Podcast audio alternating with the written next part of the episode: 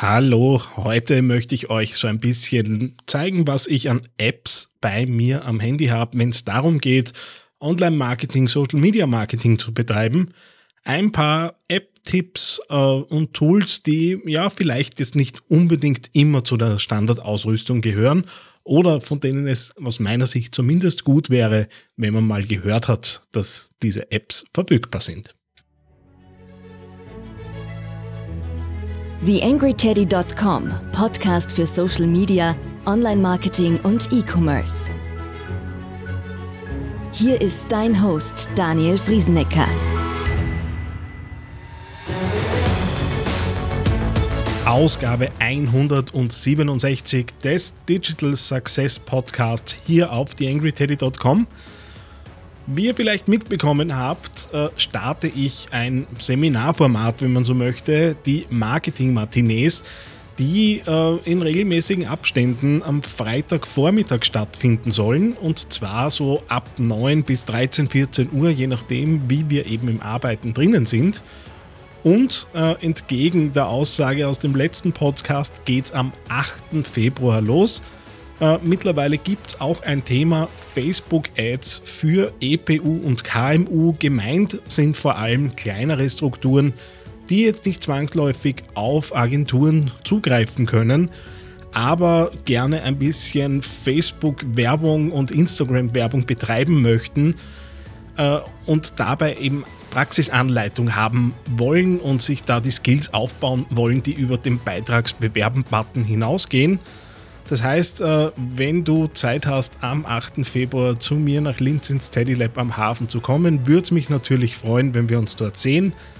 Links äh, zum Seminar stelle ich euch in die Show Notes natürlich dazu. Würde mich freuen, wenn dieses Format natürlich ankommt und wenn es euch auch für die Praxis natürlich was bringt. So, genug der einleitenden Worte. Wir schauen rein in diese Ausgabe. Ich habe euch auch ein paar App-Tipps versprochen.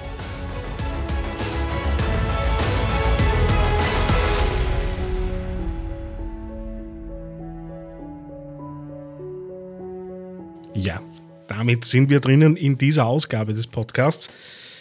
Ähm, ja, so ein erstes Tool, das äh, für gute Übersicht sorgt äh, und dessen App äh, ich recht gern im Einsatz habe, ist die App von Dasheroo. Dasheroo ist, äh, wie ich auch schon im einen oder anderen Blogbeitrag äh, erzählt habe, äh, ein Tool, wo man verschiedene Datenquellen zusammenfügen kann auf eigene Dashboards, um eben so die wichtigsten Kennzahlen im Blick zu haben.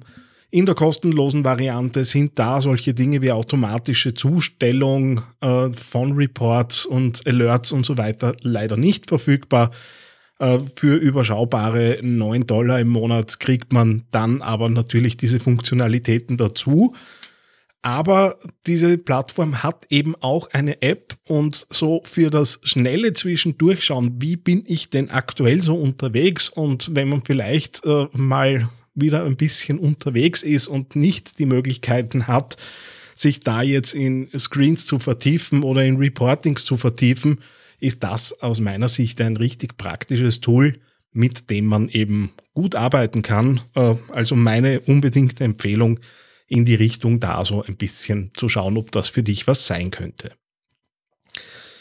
Ein anderes äh, Tool, das zugegebenermaßen äh, wahrscheinlich ziemlich zum Standard gehören wird und zum Standardwerkzeug gehören wird, aber wo ich immer wieder drauf komme, dass es Überraschungen äh, gibt, äh, wenn man erzählt, dass das Ganze auch als App verfügbar ist, äh, ist Google Analytics. Äh, die haben so eine kleine App, die zugegeben stark eingeschränkt ist gegenüber dem, äh, was man da online äh, eben im Browser sich so anschauen kann. Aber für die wichtigsten Reports äh, hat man äh, natürlich da gute Möglichkeiten, auf die eigenen Daten draufzuschauen und gehört meiner Meinung nach ja so zu den Standardwerkzeugen, die man sich äh, aufs äh, Smartphone eben klopfen sollte und damit eben ständig arbeiten kann.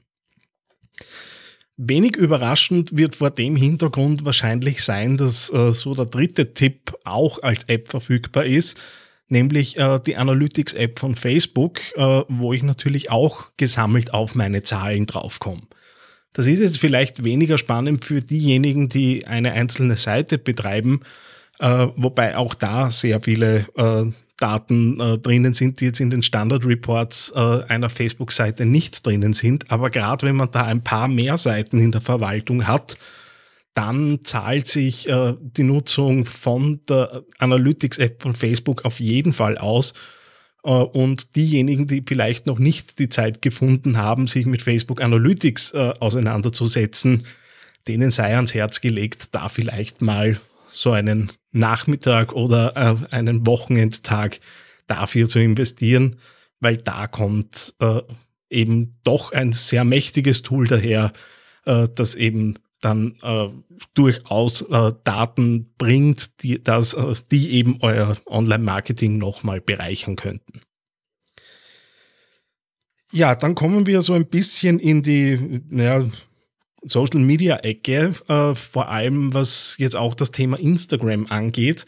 Und da bin ich leider vor kurzem in einem Seminar draufgekommen, dass da offensichtlich die Android-App gekillt wurde. Das heißt, der folgende Tipp ist nur für die iOS-User vorhanden. Und wer was kennt für Android, was in die gleiche Richtung geht, bitte auch gerne als Kommentar posten. Ich als äh, alter Apple-User äh, habe da natürlich jetzt nicht die größte Motivation auf die Suche zu gehen, was im Android-Universum äh, so los ist, aber genug geschwafelt über Android und iOS. When to Post äh, ist ein Tool, mit dem man äh, ja, sich anzeigen lassen kann, wann ist denn die meiste User-Interaktion auf äh, meinem Instagram-Konto und wann wäre denn eine gute Zeit, meine Postings abzusetzen.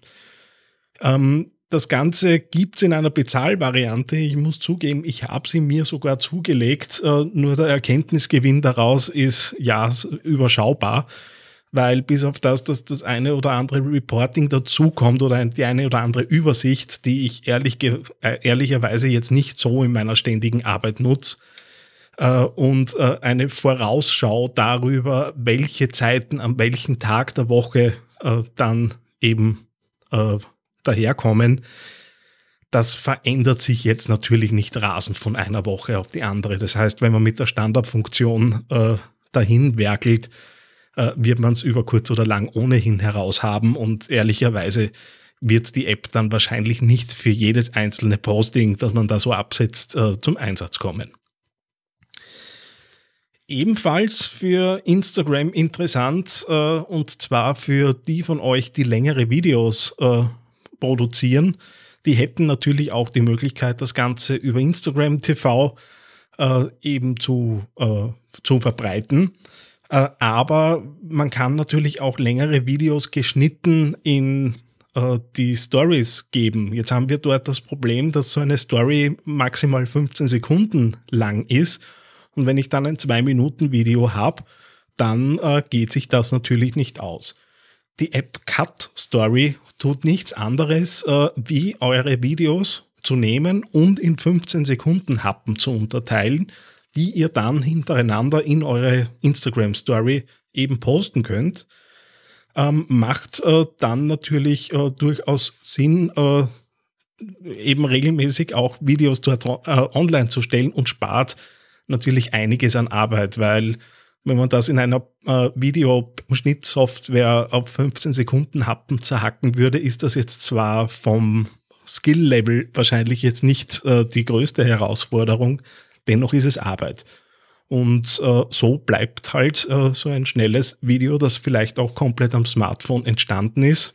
Blogbeitrag habe ich ja vor kurzem dazu auch online gestellt. Ähm, dann äh, bleibt das alles im Gerät und geht natürlich mitunter alles ein bisschen flotter. Ja, und das letzte Tool, äh, das wieder so ein bisschen aus der Google-Welt kommt, äh, für diejenigen unter euch, die Firmenstandorte äh, eben betreiben und, und betreuen und natürlich auch schauen, dass die im Netz gut unterkommen, die sind natürlich an Google My Business äh, bis dato nicht vorbeigekommen. Und äh, Google My Business hat ja zwei Dinge, die man äh, ja, ja, gut betreuen könnte. Äh, ich merke, da ist, das ist jetzt nicht unbedingt Prioritätsthema bei vielen Unternehmen da draußen. ich kann ja Beiträge online stellen. Äh, jetzt ist der Google My Business äh, Eintrag jetzt wahrscheinlich nicht unbedingt der, der die großen Reichweiten daherbringt. Dennoch zeigt er Interaktion. Dennoch äh, gibt er die Möglichkeit für so einen ersten Touchpoint, den ein Kunde mit mir haben könnte, wenn er mich da in der Suche findet. Also wäre es gut, äh, wenn der letzte Beitrag nicht von vor drei Jahren wäre.